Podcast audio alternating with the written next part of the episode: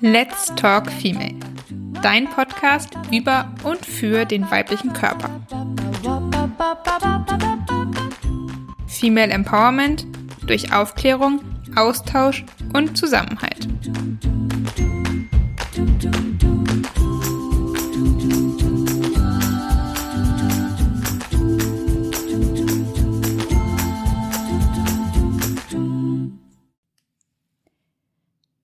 Hallo und herzlich willkommen zu einer neuen Folge von Let's Talk Female. Heute habe ich wieder ein Interview für euch und zwar spreche ich heute mit der lieben Anne Schmuck. Sie ist NFP-Beraterin, also Beraterin für natürliche Familienplanung und zwar für die symptothermale Methode. Und mit ihr möchte ich heute einmal über die Methode sprechen und für wen diese Methode eigentlich sinnvoll ist, was man daraus alles ablesen kann und welche Möglichkeiten es gibt, sich diese Methode anzueignen. Ich wünsche dir ganz, ganz viel Spaß dabei. Dann herzlich willkommen, Anne, heute zum Interview über ähm, natürliche Familienplanung. Ich freue mich sehr, dass du hier bist. Ja, vielen Dank für die Einladung. Ich freue mich auch sehr. Das ist schön.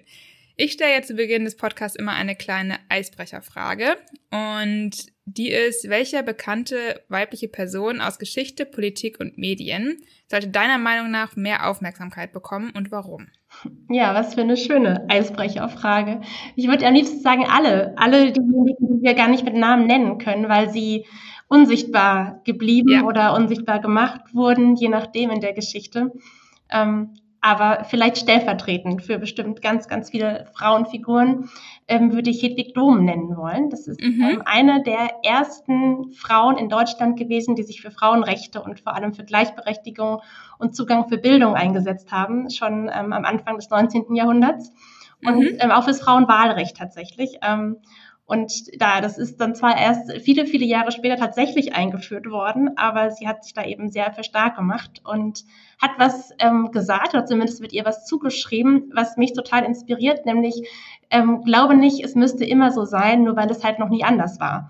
Und das finde ich ist so im Bereich, wenn man über Frauengesundheit, Frauenrechte und so weiter spricht, ist das irgendwie ein ganz passendes Zitat, weil einfach viele Sachen so sind, weil sie immer schon so waren ähm, was mit den Strukturen unseres Systems zu, zu, zu tun hat. Und ähm, das heißt aber nicht, dass es sich nicht ändern kann, wenn viele, viele Menschen zusammen daran arbeiten. Und das finde ich ganz schön.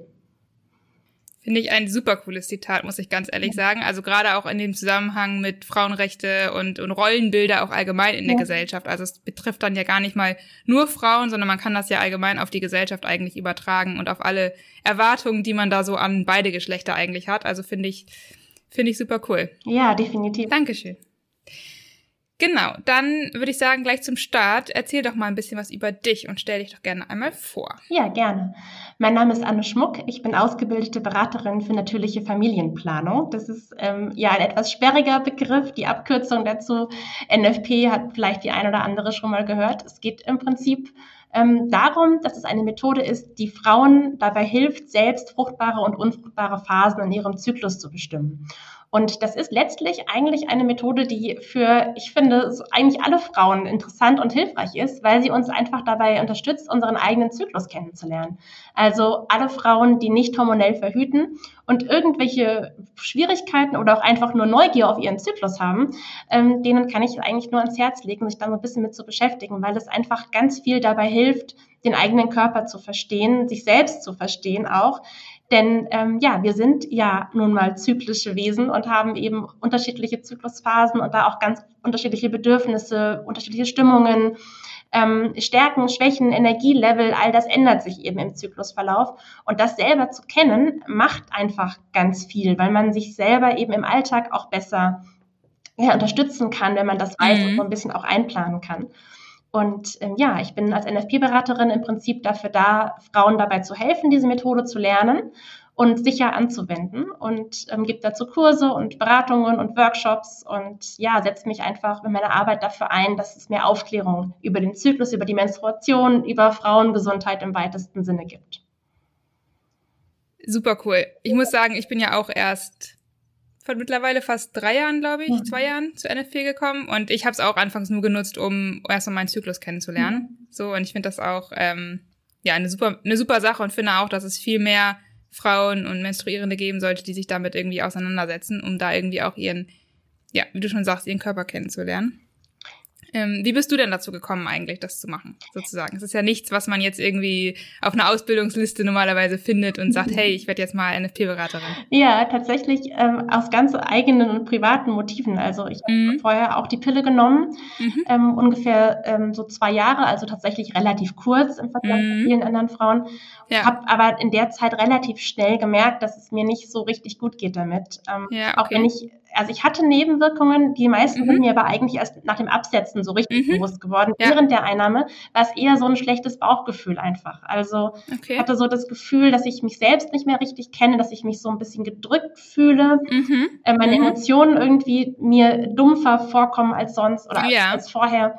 Ja. Und ähm, hatte damals tatsächlich einen Frauenarzt, der mir NFP empfohlen hat. Ähm, mhm. Das habe ich damals erstmal einfach so als Alternative hingenommen und mittlerweile weiß ich, wie selten und wertvoll das ist, ähm, so einen Arzt zu haben und ähm, habe mich dann über NFP informiert und es hat halt mhm. einfach sofort gematcht, würde ich sagen. Also mhm. ja, ich fand die Methode interessant, ich fand die Zusammenhänge total logisch. Es war für mich irgendwie einleuchtend, dass wir ja nicht einfach jeden Tag im Zyklus schwanger werden können, sondern dass es da halt mhm. halt fruchtbare und auch unfruchtbare Phasen gibt und dass die auch nicht einfach irgendwie heimlich im Körper ablaufen, sondern dass ich die erkennen kann, wenn ich ja. ein bisschen drauf achte.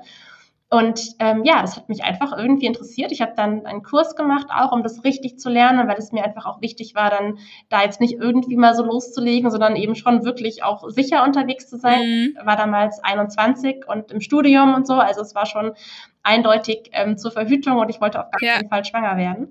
Ja. Und ähm, ja, aber meine Freundinnen waren trotzdem alle total entsetzt und haben das alle wirklich ähm, ja ziemlich, ziemlich ähm, ja, also haben da sehr gegengeredet, fanden das halt sehr unsicher ja. und hatten alle so mit, also mit Vorurteilen zu kämpfen. Mhm.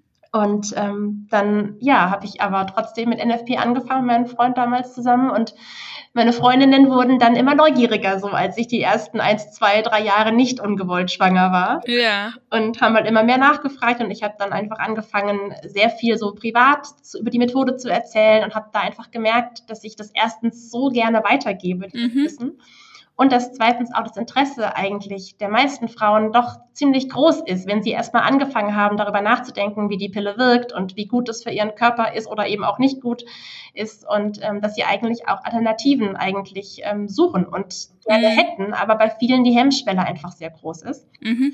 Und dann habe ich mich 2010 dazu entschieden, ähm, die NFP-Beraterinnen-Ausbildung zu machen. Ähm, genau, und habe dann eben diese Ausbildung gemacht, die dauert ungefähr ein Jahr und äh, mhm. ist medizinisch und ähm, pädagogisch relativ mit, ja, mit vielen Inhalten und bin seitdem ähm, Beraterin und berate mhm. Frauen und Paare, die NFP lernen wollen. Ja, richtig cool. Also ich finde es super stark, dass du sogar für dich unter der Einnahme der Pille gemerkt hast, dass äh, da irgendwas nicht so ganz richtig mhm. läuft. Weil ich glaube, viele haben das ja, dass sie nach dem Absetzen dann mhm. merken, mh, hm, okay, irgendwas war da anders. so, ich muss auch sagen, dieses dumpfe Gefühl habe ich erst im Nachhinein gemerkt, dass ich das offensichtlich unter der Pille hatte. Mhm. Ähm, aber finde ich total cool, dass du da auch dann mit Anfang 20 dann wirklich auch gesagt hast, nö, ich, äh, ich mache das jetzt und mich, für mich fühlt sich das besser an, weil ich muss, ich glaube auch, dieses Thema mit den Vorurteilen gibt es halt relativ häufig. Ich weiß gar nicht, wie oft kommt das jetzt bei dir noch so vor, dass da Leute mit Vorurteilen zu dir kommen? Also zu mir tatsächlich ähm, nicht mehr so häufig, mhm. weil die, ich glaube, das liegt einfach daran, dass es mittlerweile viel, viel mehr Möglichkeiten gibt, sich zu informieren. Und die meisten Frauen, die bei mir landen, ähm, einfach sich schon selbst über, mit NLP beschäftigt haben und dann schon ganz gut wissen eigentlich, wie die Methode funktioniert und wie sicher yeah. die ist und so. Aber so im Umfeld natürlich kommt es schon. Ähm, es wird weniger, weil ich jetzt einfach seit über 13 Jahren NFP mache und jetzt mhm. die meisten Menschen ähm, in meinem Umfeld das wissen und da jetzt auch ja. irgendwie sehen, es scheint ja zu funktionieren. ähm, aber ich weiß schon, dass es da draußen einfach bei ganz, ganz vielen Menschen noch ähm, sehr, sehr viele Fragezeichen im Kopf gibt. Mm. Ähm, und vielleicht können wir ja auch gleich ein bisschen ähm, darüber sprechen und versuchen, die zu lösen, weil das ist eigentlich total schade, denn die meisten dieser Vorteile treffen tatsächlich nicht auf alle Formen der NFP zu. Ähm, ja. Und ähm, deswegen sind eigentlich die meisten eben dieser Bedenken und Unsicherheiten und Fragezeichen eigentlich ganz unnötig. Und ja. ähm, ich glaube, das hilft vielen Frauen, sich das bewusst zu machen und das zu verstehen, um vielleicht die Hemmungen ein bisschen zu verlieren. Ja, das finde ich ein sehr gutes Stichwort, dass wir jetzt noch mal ein bisschen vielleicht mal auf die Methode an sich überhaupt eingehen. Mhm. Ähm, genau, was genau ist denn NFP eigentlich? Ich benutze jetzt mal hier die Abkürzung, weil wir schon geklärt haben, dass es ein recht sperriger Begriff ist. Genau, ja, genau. Es ist ein sperriger Begriff und auch ein Oberbegriff vor allem. Ja. Ähm, unter denen nämlich erstmal ganz viele verschiedene Methoden fallen. Nämlich alle die Methoden, die versuchen, die Fruchtbarkeit der Frau im Zyklusverlauf irgendwie einzugrenzen. Das heißt also, es, man kann sich vorstellen, so, wenn es um Verhütung geht, es gibt eben die hormonellen Methoden, die den Eisprung und die Eireifung unterdrücken. Ähm, dann gibt es die mechanischen Methoden, die einfach eine Barriere errichten zwischen Eizelle und Spermium, also beim Kondom zum Beispiel. Genau. Das ist eine ganz einfache sichtbare Barriere. Beim Diaphragma wäre es das Gleiche. Ähm, und dann gibt es im Prinzip die Kupfervarianten, die ähm, durch ja, Kupferionen dafür sorgen, dass eben keine Einnistung möglich ist. Mhm. Und als vierte Gruppe würde ich sagen von, von Methoden eben die natürlichen Methoden, die an genau. sich jetzt erstmal gar nicht verhüten, sondern die eigentlich erstmal nur sagen, wann bin ich überhaupt fruchtbar, also wann brauche ich überhaupt Verhütung und an welchen Tagen bin ich halt nicht fruchtbar und muss entsprechend auch überhaupt nichts tun. Ja. Und da gibt's jetzt eben eine ganze Reihe verschiedene Methoden, die alle NFP-Methoden heißen, weil das einfach kein geschützter Begriff ist. Mhm. Ähm, und entsprechend auch sehr viele verschiedene Regelwerke und sehr viele ja, unterschiedliche Methoden eben, die halt auch sehr verschieden sicher sind. Mhm. Und daher kommt das, dass bei den meisten Menschen im Kopf einfach NFP gleich unsicher zum Beispiel irgendwo ja. abgespeichert ist ja. oder auch zum Beispiel NFP geht nur bei regelmäßigem Zyklus Mhm. Oder das ist das, wo man immer zur selben Zeit die Temperatur messen muss und solche Dinge. Und das ist alles tatsächlich ähm, auch zutreffend für die ein oder andere von diesen natürlichen Methoden. Somit die bekannteste von diesen natürlichen, aber leider unsicheren Methoden ist die Kalendermethode. Genau. Ähm, da wird einfach im Kalender abgezählt, an welchem Tag der Eisprung halt so ungefähr Pi mal Daumen sein könnte. und ähm, ja, dass das halt nicht funktioniert, das hat wahrscheinlich schon fast jede Frau festgestellt, die mal auf ihre Periode ja. gewartet hat, weil eben sich der Zyklus auch mal verschieben kann, der Eisprung auch mal früher oder später auftreten kann. Und schwupps ist halt das Abzählen schon nicht mehr so sicher. Und weil ja auch, muss man dazu sagen, der Eisprung nicht wie häufig erwartet am 14. Tag ist, sondern ja. auch sehr gerne davor oder auch einige Tage bis zu einer halben Woche, Woche danach sein kann. Richtig, genau. Wenn man das für sich selbst nicht weiß, ist natürlich dann schon irgendwie schwierig wahrscheinlich. Richtig, genau. Und das ist auch eigentlich ganz spannend, weil häufig sind die Menschen, die sagen, NFP sei unsicher, die gleichen, die behaupten, der Eisprung wäre ja am 14. Zyklustag. Ja. ja absurd ist, denn wenn es so wäre, dann bräuchten wir uns ja den ganzen Aufwand nicht zu machen und dann ähm, müssten auch sehr viel weniger Frauen hormonell verhüten. Denn wenn wir alle ja. immer an Tag 14 unseren Eisprung hätten, dann ähm, ja, wäre es ja ziemlich sicher, ziemlich einfach festzustellen, wann wir fruchtbar sind und wann nicht. Ja. Und das ist eben einfach nicht so. Und deswegen sind alle Methoden, die einfach nur errechnen, wann vielleicht Fruchtbarkeit vorliegt, einfach nicht sicher. Mhm. Ähm, und unter diesen natürlichen Methoden gibt es aber auch eine, die wissenschaftlich ähm, bestätigt und auch durch Studien abgesichert ist. Das ist die symptothermale Methode. Und diese Methode arbeitet eben nicht mit irgendwelchen Rechnungen, sondern mit den konkreten Körperzeichen. Unser Körper zeigt uns nämlich im Prinzip, wann diese fruchtbaren Tage sind. Ähm, wir haben nur meistens nicht richtig gelernt, diese Zeichen wahrzunehmen und zu deuten. Aber meiner Erfahrung nach ist es so, dass die meisten Frauen, die das einmal gelernt und verstanden haben, das eigentlich sehr, sehr genau wahrnehmen können mhm. und dann eben anhand ihrer Körperzeichen die Fruchtbarkeit eben doch ziemlich genau eingrenzen und erkennen können.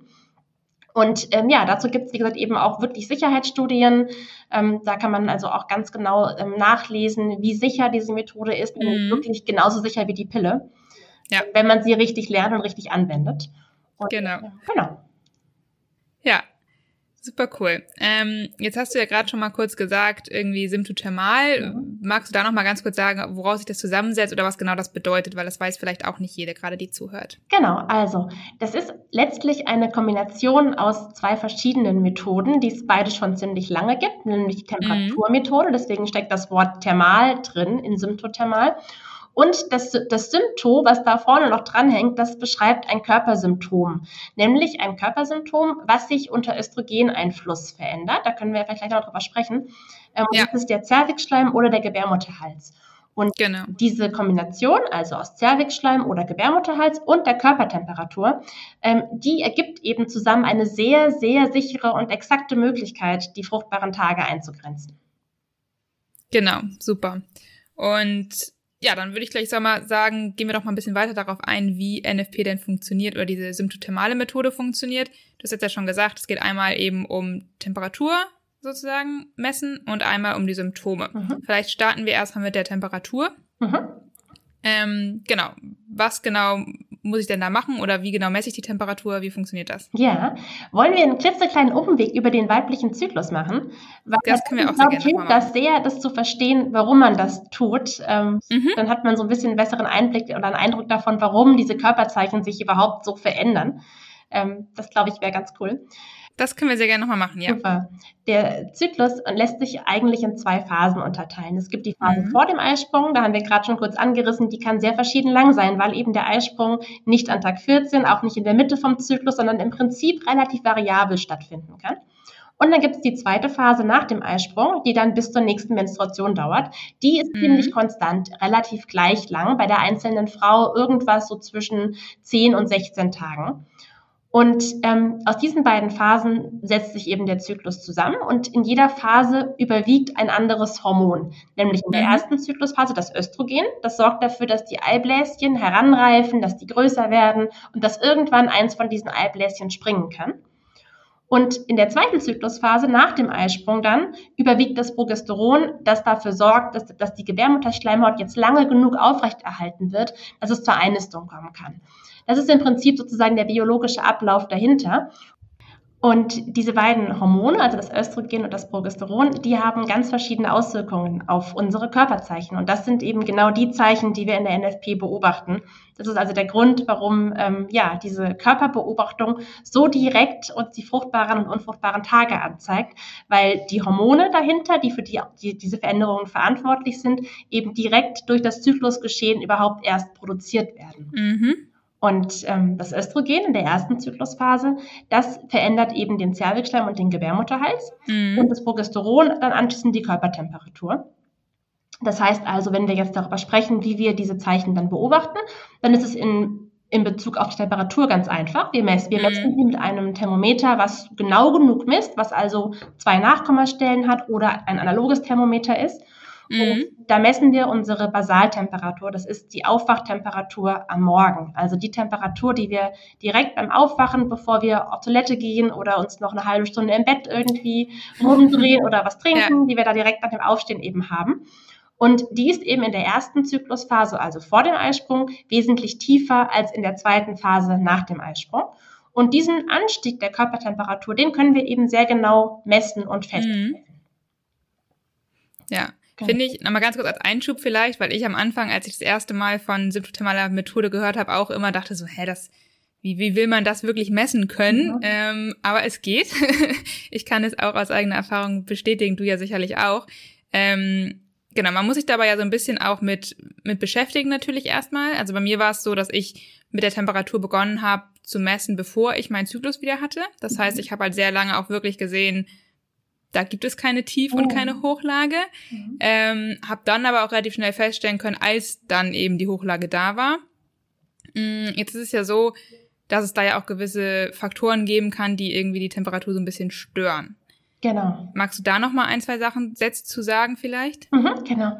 Genau, das ist im Prinzip bei ganz vielen Frauen die Sorge, dass jetzt zum Beispiel sie dann keinen Alkohol mehr trinken könnten oder nicht mehr ausschlafen oder was auch immer. Das ist tatsächlich wirklich auch eine ganz unbegründete Sorge, denn ähm, NFP soll nicht das Leben einschränken, sondern sich mhm. einfach anpassen an die Lebensumstände. Das heißt also, es ist alles erlaubt, was man einfach gerne tun möchte.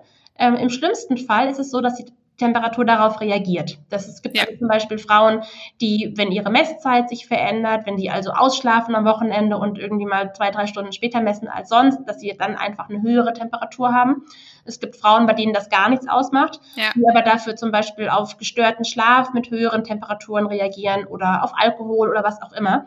Mhm. Ähm, das Wichtige ist, dass es erstens einfach gar nicht unendlich viele von diesen möglichen Störfaktoren gibt. Die bekanntesten, die größten sind im Prinzip verschiedene Messzeiten, Alkohol, Erkältung, schlechter Schlaf ähm, und das war es aber im Prinzip. Also ja. das sind jetzt erstens nicht so wahnsinnig viele Faktoren und zweitens ist es auch nicht so, dass die bei jeder Frau unbedingt stören müssen, sondern mhm. die meisten Frauen haben ein oder zwei Störfaktoren, die bei ihnen wirklich sich auswirken und alle anderen Dinge spielen gar keine Rolle. Ja. Und da geht es einfach in der Lernphase, also am Anfang der NFP-Karriere sozusagen darum, diese Faktoren kennenzulernen.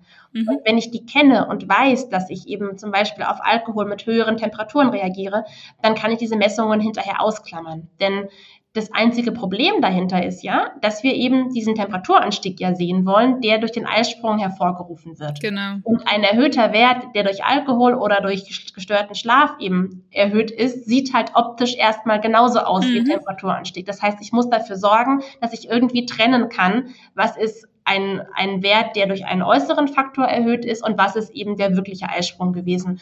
Und das tue ich eben, indem ich diese Störfaktoren einfach notiere. Und wenn ich mhm. jetzt weiß, ich habe gestern Abend Alkohol getrunken, heute Morgen ist meine Temperatur sehr hoch, dann würde ich eben diesen Wert nicht benutzen zur Auswertung um genau. aus Versehen quasi von einem Eisprung auszugehen, der noch gar nicht stattgefunden hat. Das ist wirklich in der Praxis viel, viel un also einfacher, als man denkt auf den ersten ja. Blick und auch wirklich ja. Ähm, ja in keine Einschränkungen, zumindest aus, aus meiner Sicht nicht. Ich weiß nicht, wie, wie du das empfindest. Ich auch überhaupt nicht als Einschränkung. Also ich glaube, bei mir ist der einzige Störfaktor, den ich bisher herausfinden konnte, dass ich, wenn ich nach 0 Uhr ins Bett gehe, tatsächlich mhm. am nächsten Tag irgendwie einen höheren Wert habe. Ähm, ich kann auch sagen, Alkohol und auch irgendwie unregelmäßiger Schlaf oder so stört tatsächlich meistens nicht, sondern es ja. ist wirklich das irgendwie so mein Störfaktor bisher. Klar, wenn ich zu viel Alkohol trinke, dann merke ich es vielleicht auch, aber so ein Gläschen Wein oder zwei Gläschen Wein mal ist tatsächlich kein, bei mir kein Unterschied. Ja. Mm, ich glaube auch, und ich fand das auch spannend, zum Beispiel, sich damit zu beschäftigen, mal, ähm, worauf der Körper dann reagiert, weil auch da lernt man den eigenen Körper ja irgendwie ein bisschen kennen. Total. So. Und ähm, ich glaube, was wichtig ist auch noch, ist, dass du sagst, eben da gibt es eine kleine Übungsphase am Anfang, weil mhm. das gilt auch für die Temperatur natürlich, dass man da erstmal für sich selber so ein Gefühl für kriegen muss, okay, was ist denn jetzt normal oder wo, was, wie sieht's denn höher aus sozusagen? Also das fand ich auch total spannend, das erstmal so kennenzulernen. Ja, total. Denn die Temperatur ist ja im Prinzip, wenn wir sie messen, nur das sichtbare Zeichen dafür, mhm. dass der Körper mit irgendwas zu tun hat. Ähm, das heißt ja natürlich auch, dass er eben innerlich, ohne dass wir das sehen können, damit beschäftigt ist. Das zum Beispiel, das, das wissen wir im Prinzip alles, ja. dass Alkohol unsere Leber fordert, dass schlechter Schlaf irgendwie sich auf den gesamten Organismus auswirkt. Aber da sieht man es halt einfach dann mal. Mhm. Das ist schon irgendwie spannend, finde ich auch. Ja. Und ähm, verrät uns einfach auch jede Menge ähm, Dinge über unsere Gesundheit. Denn der Zyklus ist ja abhängig oder im Hormonsystem eigentlich mhm. an einer sehr prominenten Stelle, nämlich mhm. der ist letztlich abhängig von ganz vielen kleinen Rädchen im Getriebe, die mhm. funktionieren müssen. Und wenn es irgendwo hakt, dann ist der Zyklus mit eines der ersten Dinge, die darauf reagieren und die dann ja. eben sich in Zyklusstörungen äußern. Ja. Das heißt, wenn ich als Frau meinen Zyklus beobachte, dann kann ich unheimlich viel schon wirklich auch über meine Gesundheit erkennen. Ja ähm, und habe ein wirklich total tolles, leicht zu bedienendes, alltagstaugliches Instrument, ähm, was mir eben verrät, ob mein Körper gesund ist. Und ja. es ist einfach auch, finde ich, was total Wertvolles. Auf jeden Fall. Das kann ich wirklich nur zu 100 Prozent unterschreiben, dass wirklich der Zyklus einfach ja ein Vitalzeichen ist irgendwo ja. und mir eben zeigt, wie, wie gut es mir eigentlich gerade geht. Genau. Und ob ich genug auf mich aufgepasst habe oder ob ich irgendwo eine Baustelle habe, wo ich vielleicht mal genau hingucken sollte. Ja, genau. Und das muss ja gar nicht immer nur, also, ne, jetzt irgendwie gesund das sein, was man mit Gesundheit im ersten Moment zusammenbringt, sondern es kann ja auch wirklich sowas wie Stress oder irgendwelche psychischen Belastungen sein, die man gerade hat, die sich dann auch auf dem Zyklus widerspiegeln können. Ja, absolut. Da sind so die typischen Verdächtigen sind da PMS-Symptome zum Beispiel. Genau. Also, ähm, sowohl körperliche als auch psychische Faktoren vor der Menstruation. Es kann Brustspannen sein, das kann Kopfschmerzen, Wassereinlagerungen, aber auch Gereiztheit sein. Ähm, das sind so ganz typische Zeichen eben für zu viel Stress, ähm, mhm. die, die es einfach lohnt, dann dem nachzugehen. Das ist mhm. einfach wie so ein inneres Alarmsystem, das wir da im Prinzip ja. haben. Auch die Menstruation selbst, also wie schmerzhaft die Blutung ist, ähm, ob, ich, ob ich mich dabei einigermaßen gut fühle oder ob ich wirklich liegen muss und es mir richtig schlecht geht. Das ist auch ja. ein Zeichen, ähm, was ja auch so im Bereich der Frauengesundheit ganz häufig mhm. noch ähm, als normal dargestellt mhm. wird, dass also Schmerzen ja. normal seien. Das ist nicht so. Warum wollte die Natur bei irgendetwas, was so regelmäßig wiederkehrt, Schmerzen einrichten? Das ist einfach. Ja, ähm, das macht keinen Sinn. Ein nee. Vorgang, genau, es macht einfach keinen Sinn. Das ist kein Vorgang, der uns wehtun soll. Das ist ja, ja letztlich ein, ein Zeichen für Fruchtbarkeit. Das heißt nämlich einfach, dass ich einen Eisprung hatte und dass mein Körper jetzt nach dem Eisprung, bei dem es keine Befruchtung gab, sozusagen aufräumt mhm. und bereit macht für einen neuen Zyklus. Ähm, das ist nichts, was wehtun soll. Das ist sicher bei vielen Frauen, bei mir auch, eine Phase, in der ich weniger Energie habe, in der ich auch ja. gerne mal so ein bisschen mich zurückziehe und so. Ähm, aber nichts, was jetzt wirklich uns ausnocken sollte. Ähm, also auch das ist einfach so ein Zeichen dafür, dass man da mal genauer hingucken sollte, was da gerade nicht passt, woher diese starken Schmerzen kommen. Ähm, da gibt es dann eine Reihe von verschiedenen Ursachen, die in Frage kommen. Ja. Es lohnt sich einfach, finde ich, da dann genauer hinzugucken, denn oftmals passiert es dann auch aus ärztlicher Sicht meiner Erfahrung nach, dass wir halt das Symptom behandeln. Also mhm. zum Beispiel gegen das PMS irgendwas einnehmen, was auch immer, was dann mehr oder weniger gut funktioniert. Oder ja. gegen die Schmerzen halt Schmerztabletten. Schmerzmittel, ja. Im besten Fall die Pille verschrieben bekommen. Genau. Ähm, das ändert aber an den Ursachen in der Regel nichts, sondern da klebt halt ein Pflaster oben drauf, dann sehen wir halt mhm. halt nicht mehr, dass es da blutet.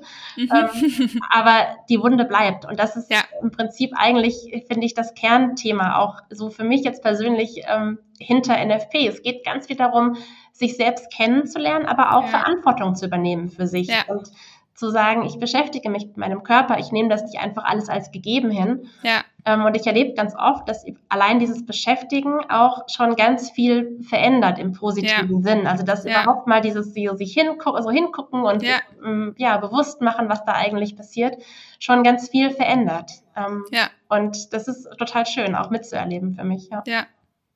Nee, das kann ich total verstehen, weil ja, es ja auch irgendwo beschäftigt man beschäftigt sich mit seinem Körper, aber ja auch gewisserweise mit der Psyche vielleicht teilweise ja. so, ne? Also man schaut halt wirklich genauer hin und reflektiert sich mal selber und manchmal ist das nicht gerade angenehm, weil man sich dann eben auch manchmal mit Themen beschäftigen muss, die man vielleicht versucht zur Seite zu drücken mhm. eigentlich. Mhm. Aber ähm, ich finde das auch ein super Thema, dass man das irgendwie so für sich für sich nutzen kann, halt einfach das Wissen, so um sich kennenzulernen und das dann auch für sich eben sich selbst besser zu verstehen, auch irgendwo einfach und ja. das dann auch zu kommunizieren zu können. Richtig, so. richtig. Also das finde ich auch super wichtig, dass man einfach mal sagt, hey, mir geht's jetzt gerade nicht so gut, ich krieg gleich meine Tage, ich bin jetzt gerade nicht gut drauf, lass mich bitte einfach in Ruhe. So, da kann man, glaube ich, auch viele Konflikte schon lösen, wenn man da einfach proaktiv selber weiß, wo man gerade im Zyklus steht und das dann auch kommunizieren kann, sozusagen nach außen. Absolut. Und das ist ein riesen, also das ist ein Riesenschritt, finde ich, für die meisten ja. Frauen, aber der ja. verändert auch wahnsinnig viel. Ja, und ähm, das kann ich auch wirklich bestätigen. Also ähm, ich habe durchaus auch immer mehr Männer auch in den NFP-Beratungen.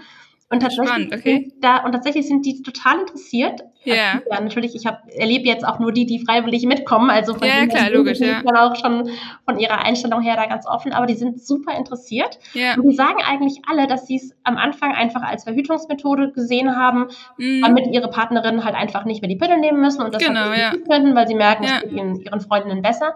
Und dann aber im Laufe der Zeit ähm, da immer mehr Vorteile draus ziehen. Nämlich eben auch, dass sie sagen, ich verstehe sie halt besser. Ich kapiere mm. halt den Zyklus zumindest so halbwegs. Und ich verstehe jetzt einfach diese, diese Veränderungen auch eben mm. in ihrer Laune und in ihrer mm. ja, so, Energie und, genau. ja, ja. und das macht, glaube ich, auch partnerschaftlich nochmal einen ganz ja. großen Unterschied. Ja, ähm, einfach, weil man sich auf einer ganz neuen Ebene nochmal auch kennenlernt und mm. viel größeres Verständnis erwächst füreinander. -hmm. Und ähm, das ist, finde ich, auch einfach so ganz spannend zu beobachten. Und ähm, ja, gehört für mich in so eine ganze Reihe von Dingen, die sich dann durch NFP verändern. Also mhm. die jetzt nicht vielleicht primär wegen NFP da sind, aber die dann so entstehen mit der Zeit. Ja. Wenn man halt ein stärkeres Körperbewusstsein bekommt, ein besseres Gefühl für sich selbst, ja. auch achtsamer mit sich und seinen mhm. Bedürfnissen mhm. umgeht. Und das stößt einfach bei unterschiedlichen Frauen sehr verschiedene Dinge dann noch an. Sei es Ernährungsgewohnheiten, die man umstellt, weil man vielleicht merkt, ich vertrage ähm, manche Sachen in manchen Zyklusphasen nicht so gut zum Beispiel. Also das macht so einen Raum auf, ähm, um einfach mehr zu sich zu kommen, sich ja. zu gucken, wo kann ich mir was Gutes tun, was hilft mir einfach im Alltag. Und das finde ich einfach ganz spannend. Ja. ja. Ich finde, es hilft auch tatsächlich, obwohl man da was trackt sozusagen, mhm. selber intuitiver zu werden ja. wieder und mehr auf sein Bauchgefühl zu hören, auch einfach mal. Also so ja. geht's mir zumindest, dass ich, dass mir das leichter fällt, seitdem ich das, seitdem ich mich damit auseinandersetze und eben auch meinen Zyklus besser kenne. Und auch dem eigenen Körper zu vertrauen tatsächlich. Genau. Weil ja. ich glaube, für viele Frauen mhm. ist ihr Zyklus so eine Blackbox. Irgendwie. Ja. Es ist so keine Ahnung, was da passiert. Irgendwann kommt Irgendwie nervt. Oder das nervt mich, genau, ja. ja. Genau, ja. Und das so, verstehe ich ja. auch, weil je weniger man über was weiß, desto mehr Angst kann es mir machen und desto ja. unheimlicher ist es mir vielleicht und ich kann es nicht richtig kontrollieren und so. Ähm, das ist übrigens auch ein ganz netter Nebeneffekt mit NFP. Ich weiß genau, wann ich meine Periode bekomme, immer ja. auf den Tag. Ähm, ja. Weil eben diese zweite Zyklusphase nach dem Eisprung bis zur Periode sehr konstant ist. Das heißt, ja. als ich meinen Eisprung ermittelt habe, weiß ich, wann, wann, meine Periode kommt, kann mir das irgendwie eintragen, kann das einplanen. Also auch das ist ein sehr, sehr guter Nebeneffekt. Ja, und das stimmt. Ähm, ich glaube, das macht einfach, dass man eben den Körper so als, also als, ja, der Körper will was Gutes für mich. Also all das, was er mir zeigt, was vielleicht erstmal Symptome sind, die mir nicht gefallen, ja. sind eigentlich Zeichen, die mir helfen, auf die Spur zu kommen, wo es meinem Körper nicht gut geht. Und ja. ich glaube, das ist eigentlich für viele Frauen ein gutes Bild, das auch irgendwie annehmen zu können, weil klar freut sich keiner über Pickel oder über fettige Haare oder so. Aber okay. auch da ist halt, also gerade wenn die Haut irgendwie ausflippt zum Beispiel, hat es hat oft mit dem Darm zu tun zum Beispiel. Mm. Dann ist es natürlich eine Möglichkeit, irgendwie eine Creme drauf zu schmieren und die andere Möglichkeit ist halt zu gucken, was, was bekommt man im Darm vielleicht nicht gut. Ja. Also was kann ja. ich vielleicht in der Ernährung umstellen zum ja. Beispiel. Und ja, ich glaube, das ist einfach ähm, leider meistens der etwas holprigere Weg, mhm. aber eigentlich der langfristig sinnvollere und ähm, ja, der uns halt. Weil er eben die Ursachen bekämpft ja, einfach genau. oder die Ursachen löst für sich, ja. Genau, ja. Stimme ich dir genau zu. Ja. Gut, jetzt sind wir etwas abgedriftet, glaube ich, von den Symptomen, von den Symptomen und der, der, ähm, der Temperatur. Ich glaube, Temperatur haben wir jetzt ja schon einmal ganz kurz mhm. gesagt, eben, dass es in der zweiten Zyklushälfte durch das Progesteron eben einen Anstieg gibt, den ich messen kann, wenn ich regelmäßig morgens meine Basaltemperatur nach Aufstehen messe mhm. Und meine Störfaktoren kenne, ähm, die ich natürlich in der Phase am Anfang erstmal kennenlernen muss für mich. Genau. Jetzt haben wir noch das andere oder die anderen beiden Symptome eigentlich, die ich beobachten kann, Aha. die in der ersten Zyklushälfte ja sozusagen vor allem durch das Östrogen beeinflusst sind. Genau. Wollen wir doch da nochmal gleich weitermachen. Genau, das sind Zervixschleim und Gebärmutterhals, wobei ich nicht beides beobachten muss. Das mhm. sind also Zeichen, die beide auf das Östrogen reagieren. Mhm. Das sind im Prinzip Fruchtbarkeitszeichen. Ähm, denn damit ich jetzt überhaupt fruchtbar bin, das bin ich ja sozusagen im Normalfall nicht, also an viel mehr Tagen im Zyklus bin ich nicht fruchtbar. Ja. Nur an wenigen, nämlich ungefähr sechs Tagen, bin ich überhaupt fruchtbar. Ja. Und damit ich da fruchtbar bin, müssen sich diese Körperzeichen verändern.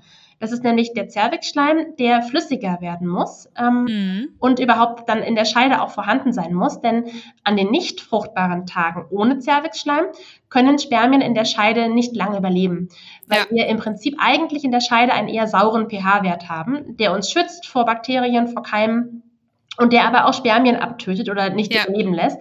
Ja. Und nur wenn ich eben fruchtbar bin, wenn also der Eisprung sich nähert und der Zervixschleim flüssiger wird und dann, dann die Scheide runterfließt, dann können Spermien eben ähm, in diesem etwas basischeren pH-Wert auch überleben, finden im Zervixschleim Nahrung und können dann tatsächlich eben auch mehrere Tage im Körper überleben und auf genau. die Eizelle warten.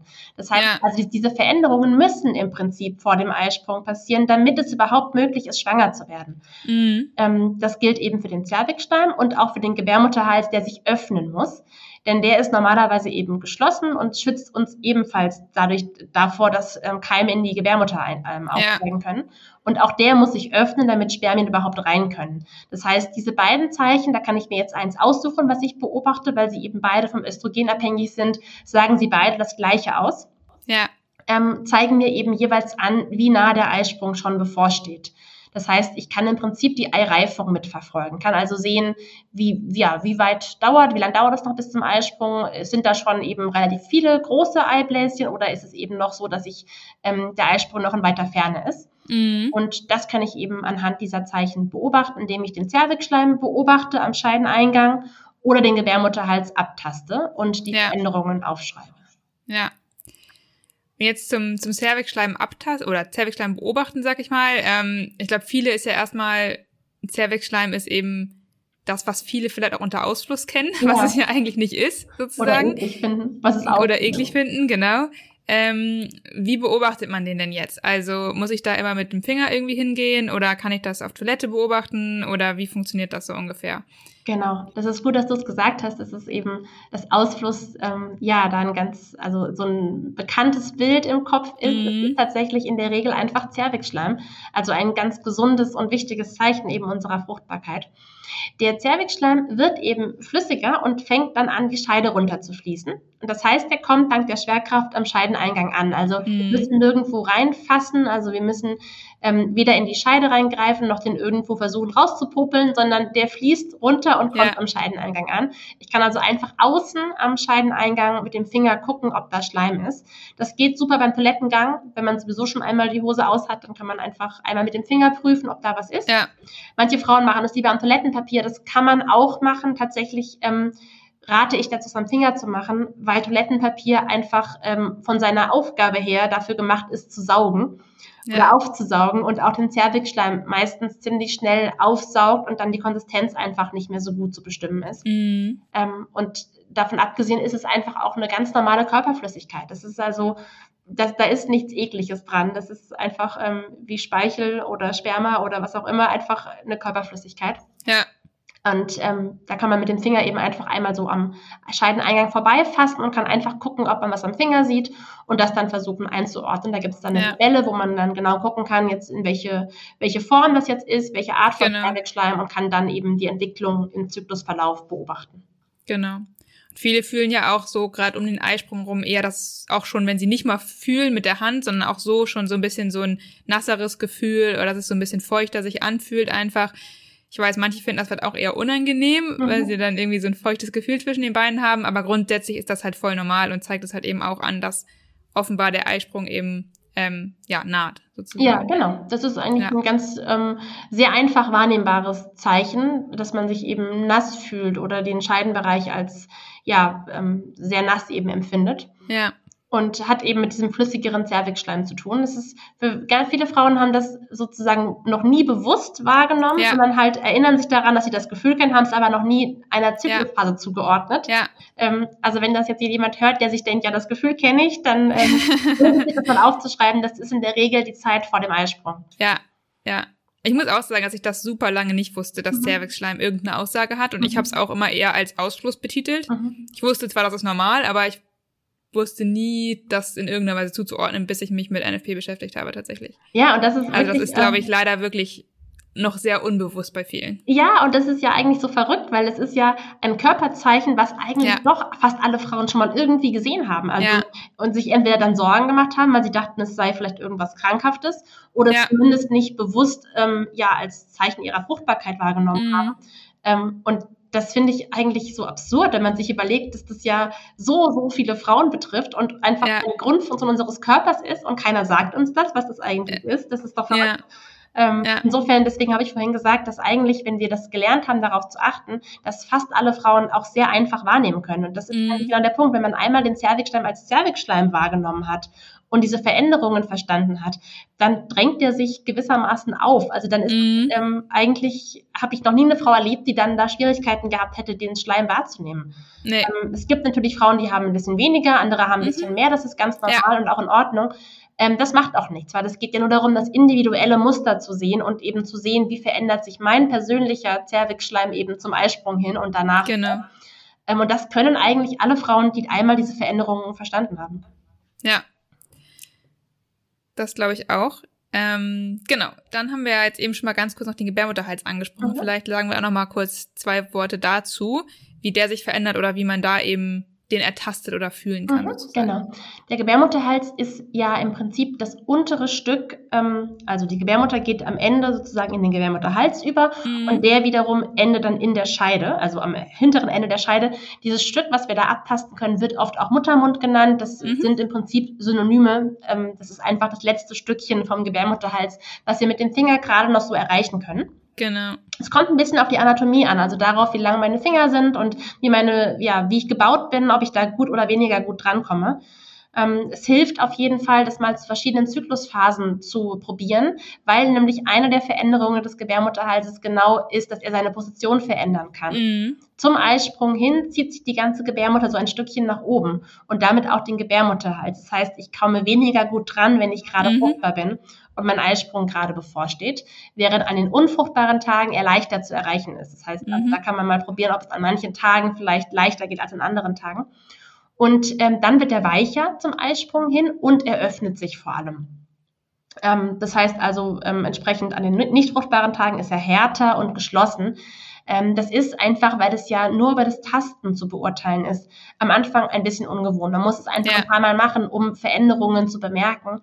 Ja. Ähm, denn beim ersten und zweiten und dritten Mal weiß man einfach nicht, hat man jetzt hart oder weich gefühlt oder offen oder geschlossen. Nee. Ja. Das klärt sich erst, wenn man es ein paar Mal gemacht hat und die Veränderungen überhaupt erst mal festgestellt hat.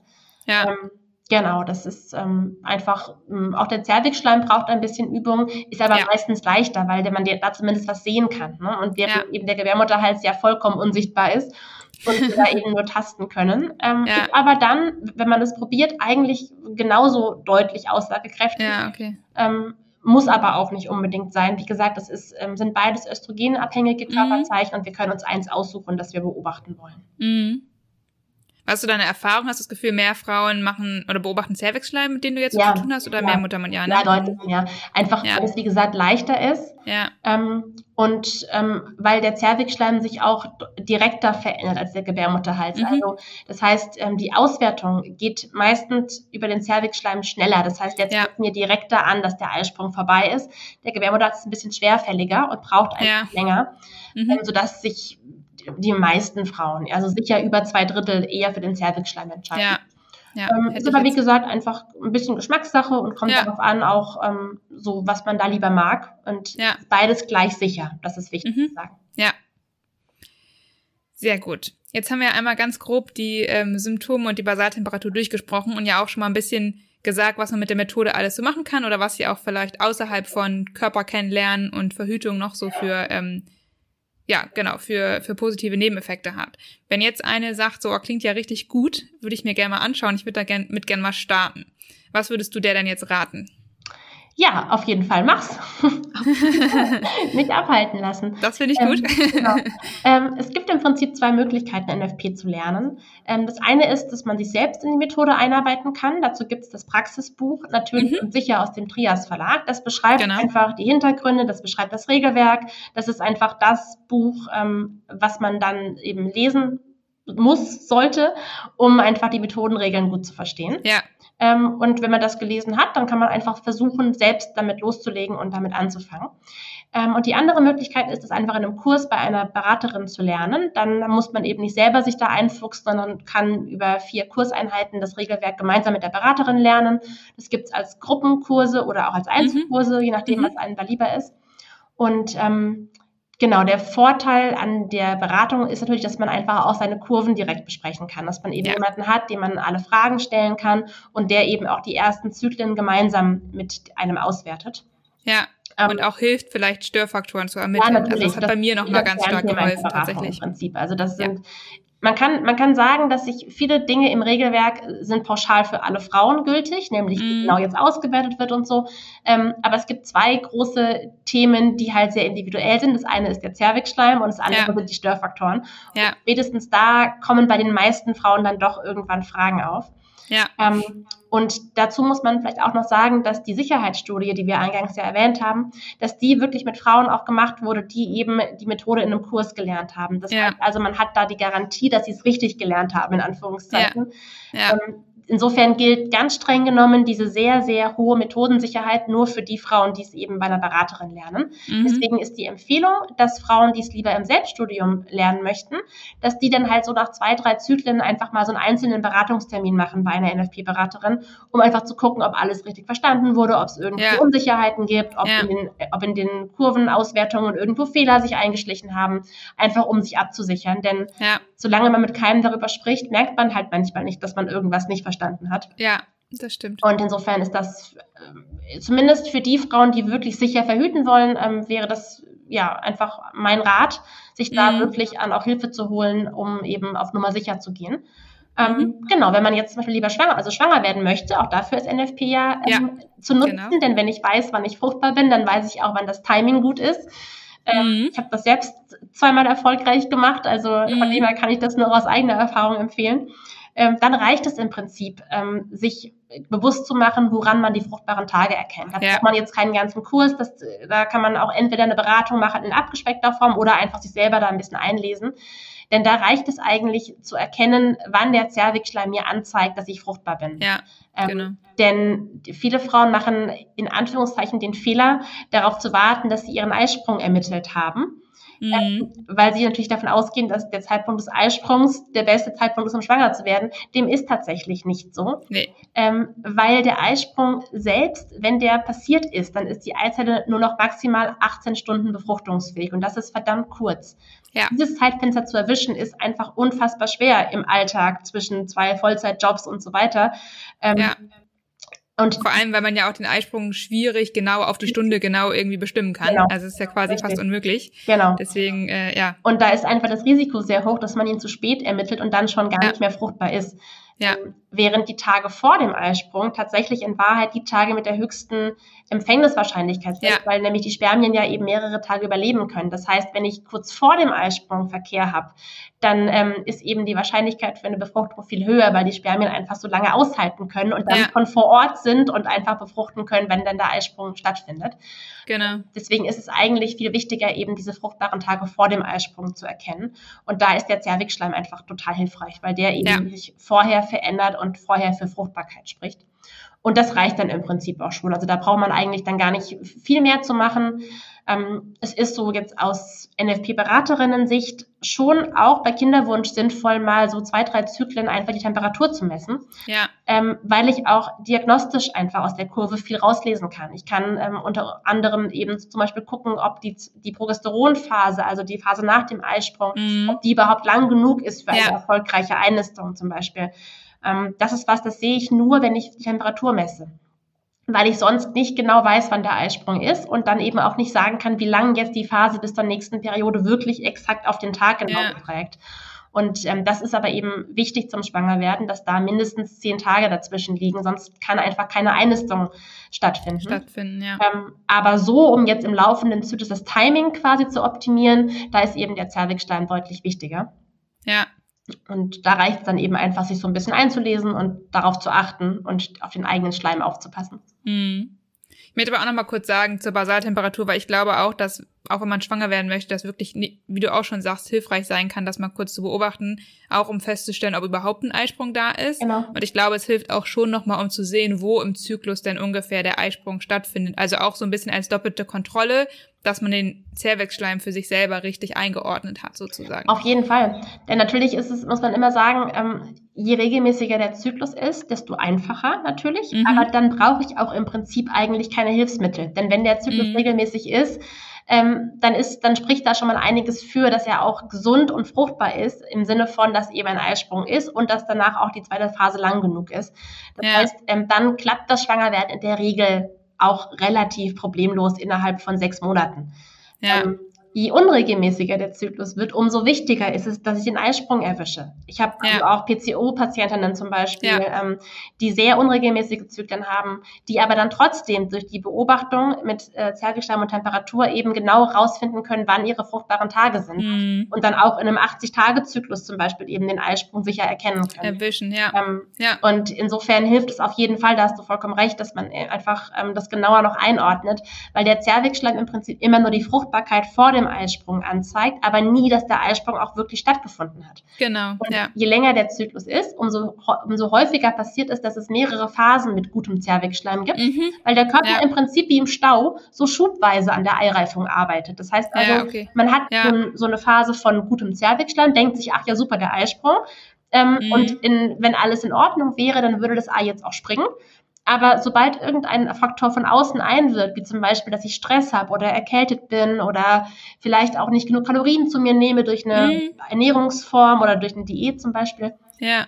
dann kann der, der Körper eben den Eisprung unterdrücken und kann die Eireifung verzögern, sodass ich dann halt erst eine Woche oder zwei Wochen später meinen Eisprung habe. Und dann habe ich ja. wieder guten Zervixschleim ja. und weiß jetzt halt so erstmal nicht, wann da jetzt dann der Eisprung war. Das weiß ich eben nur, wenn ich die Temperatur messe.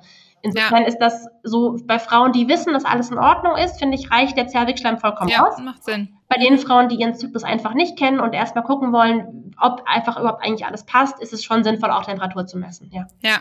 ja. Sehr gut. Dann möchte ich noch eine Sache ansprechen. Du hast ja neulich auch ein Buch rausgebracht. Ja. Ähm, als Co-Autorin mit. Ähm, Kenne deinen Zyklus. Möchtest du noch einmal ganz kurz sagen, worum es da genau geht und für wen das Buch denn geeignet ist? Also würdest du das auch einer empfehlen, die jetzt hier zuhört und sagt, hey, ich finde das super spannend, ich möchte gerne mehr darüber lernen? Ja, auf jeden Fall.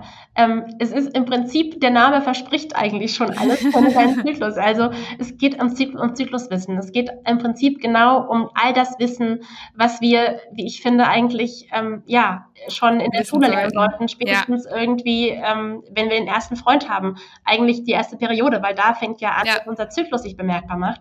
Ähm, es ist also sowohl für junge Mädchen als auch für Frauen, die jetzt einfach neu anfangen, sich mit dem, mit dem Thema zu beschäftigen, einfach wirklich Basiswissen über den mhm. Zyklus. Es ist ähm, ich, ich habe das mit einer Kollegin zusammengeschrieben und mhm. wir haben halt beide in unseren Beratungen einfach die Erfahrung gemacht, wie viele Frauen ähm, ja wirklich traurig darüber sind, dass sie dieses Wissen erst so spät entdeckt ja. haben. Und ich, ich auch hier. Ja, genau. ja. Und das ist eigentlich unser, ja, unser Wunsch oder unser Ziel mit dem Buch, da anzusetzen und Frauen die Möglichkeit zu geben, eben mal früher oder einfach ähm, auf eine ziemlich leicht verständliche und zugängliche Art über ihren Zyklus zu lesen. Ähm, es sind viele Bilder drin, es ist also sehr anschaulich, dass man mal so richtig sehen kann, was machen die Hormone eigentlich, wie verändern die sich. Ähm, und ähm, ja, beinhaltet unsere Tipps und Tricks aus unserer Beratungserfahrung mhm. einfach zum Thema Zyklus wissen, Zyklus kennenlernen und Zyklus beobachten. Ja, sehr gut. Ich werde das Buch und auch das ähm, NFP-Buch, was du vorhin schon mal erwähnt hast, auch nochmal in den Show Notes verlinken. Das heißt, jede, die da Interesse hat, kann dann da gerne auch nochmal nachschauen. Ja, super. Genau. Ähm, ja, ich würde sagen, dann haben wir doch schon mal ganz gut um die symptothermale Methode jetzt heute äh, gesprochen. Sind jetzt auch schon bei 50 Minuten, sehe ich gerade. Zeit vergeht immer fix. Ähm, möchtest du den Zuhörerinnen denn zum Schluss noch irgendwas mitgeben? Irgendwas, was du jetzt noch nicht ähm, gesagt hast oder nochmal zusammenfassend sagen möchtest? Ja, gerne. Ich glaube, ich habe es wahrscheinlich gesagt, aber ich würde es gerne einfach trotzdem nochmal sagen. Gerne. Ähm, habt Vertrauen. Also wenn ihr euch für NFP interessiert oder vielleicht auch noch weiter gefasst darüber nachdenkt, die Pille abzusetzen. Ähm, und mit Pille können wir quasi Klammer auf auch alle anderen hormonellen Methoden ja. nennen, also auch Ring, ähm, Hormonspirale und so weiter, die tun sich da nicht so viel in dieser nee. Hinsicht wenn du dir das überlegst und das Gefühl hast, dass es für dich, für deinen Körper ähm, der bessere Weg ist, dann vertrau dir in dem Punkt. Ich weiß, wie schwer das ist, wenn man so im mhm. Umfeld oder auch von Ärzten Dagegenwind bekommt. Mhm. Ähm, ja. Und ich glaube, es ist letztlich eine Fähigkeit, die sich im Leben sehr auszahlt, wenn wir lernen, auf unser Bauchgefühl zu vertrauen und ähm, ja, die Verantwortung zu übernehmen, uns dann eben selber zu informieren und ähm, dann eine informierte, gute Entscheidung zu treffen. Ich glaube, das dürfen wir. Also das geht oft so unter, weil man das Gefühl hat, man will es an anderen recht machen oder man, man weiß es doch vielleicht selber ja nicht so richtig und man hört dann lieber darauf, was andere sagen. Aber letztlich ist es halt unser Körper, unsere ja. Gesundheit und deswegen auch unsere Entscheidung. Und ähm, wenn das sich für dich richtig anfühlt, dann informier dich und wag den Schritt. Das ist, ja. ich kann das wirklich nur ganz ehrlich sagen. Ich bin jetzt seit über zehn Jahren eine Fehlberaterin. Ich habe noch nie eine Frau erlebt, die es bereut hätte, die Pille abzusetzen. Wirklich noch nie. Ähm, das Einzige, was ich höre, ist, ich wünschte, ich hätte es schon früher getan. Ja. Und insofern glaube ich einfach, das ist vielleicht einfach so ein Impuls, ähm, ja, mhm. das Thema mal anzugehen und sich da mal Gedanken drüber zu machen. Ja. Ja, finde ich gut. Gerade der Punkt Selbstverantwortung zu übernehmen, finde ich super wichtig, weil gerade auch wenn man die Pille absetzt und danach vielleicht Probleme hatte, sowas bei mir ja auch, gibt es dann doch auch Stimmen, die dann eben dazu drängen, die Pille wiederzunehmen mhm. oder auch zu anderen Themen eben drängen, was gesellschaftliche Norm ist irgendwo vielleicht auch. Und da dann auch einfach mal ruhig auch Fachpersonal gegenüber zu seiner eigenen Meinung zu vertreten, ähm, finde ich super wichtig, weil man eben am Ende die Verantwortung für den eigenen Körper halt selber hat und da auch nicht auf irgendwelche Ärzte, Ärztinnen oder sonst wen überwälzen sollte, finde ich. Ja, genau. Sehr gut. Ähm, dann zum Schluss noch einmal, wenn man jetzt noch mehr Interesse an dir hat oder noch mehr über dich erfahren möchte, ähm, wo findet man dich denn? Ja, man findet mich ähm, hier in Darmstadt im Rhein-Main-Gebiet, aber auch im Internet auf www.hormonfrei-verhüten.de und mhm. bei Instagram unter und Hormone. Sehr gut. Das werde ich natürlich beides auch nochmal in den Show Notes verlinken, damit man dich da auch schnell finden kann. Und ähm, ja, dann danke auf jeden Fall für das Interview heute, Anne. Sehr gerne. Hat Spaß gemacht. Ähm, und ja, dann ähm, bis zum nächsten Mal. Tschüss. Ciao. So, ich hoffe, dass dir das Interview mit Anne Spaß gemacht hat und dass du auch für dich nochmal einiges lernen konntest. Was ich hier an der Stelle nochmal wichtig finde, ist, dass NFP eben keine Methode ist, die man unbedingt nur zur Verhütung nutzen soll oder kann, sondern dass sie eben auch im Fall von Kinderwunsch oder eben einfach, um den eigenen Zyklus und Körper kennenzulernen, super wertvoll ist. Und ich kann wirklich nur jeder mit natürlichem Zyklus, das heißt ohne hormonelle Verhütung, dazu raten, sich mit dem Thema mal zu beschäftigen und da vielleicht für sich auch anzufangen, ein bisschen auf den Zyklus zu achten und das für sich zu beobachten. Wenn du noch Fragen zu der Methode hast, dann kannst du mir natürlich super gerne wie immer auf Instagram schreiben. Und ja, wenn du noch weitere Themen oder Anregungen hast, die du hier gerne im Podcast besprochen haben möchtest, dann freue ich mich auch, wenn du dich entweder über Instagram oder über meine Webseite bei mir meldest. Und dann hoffe ich, dass du noch einen schönen Tag hast. Ich freue mich auf die nächste Folge. Bis dahin, stay female.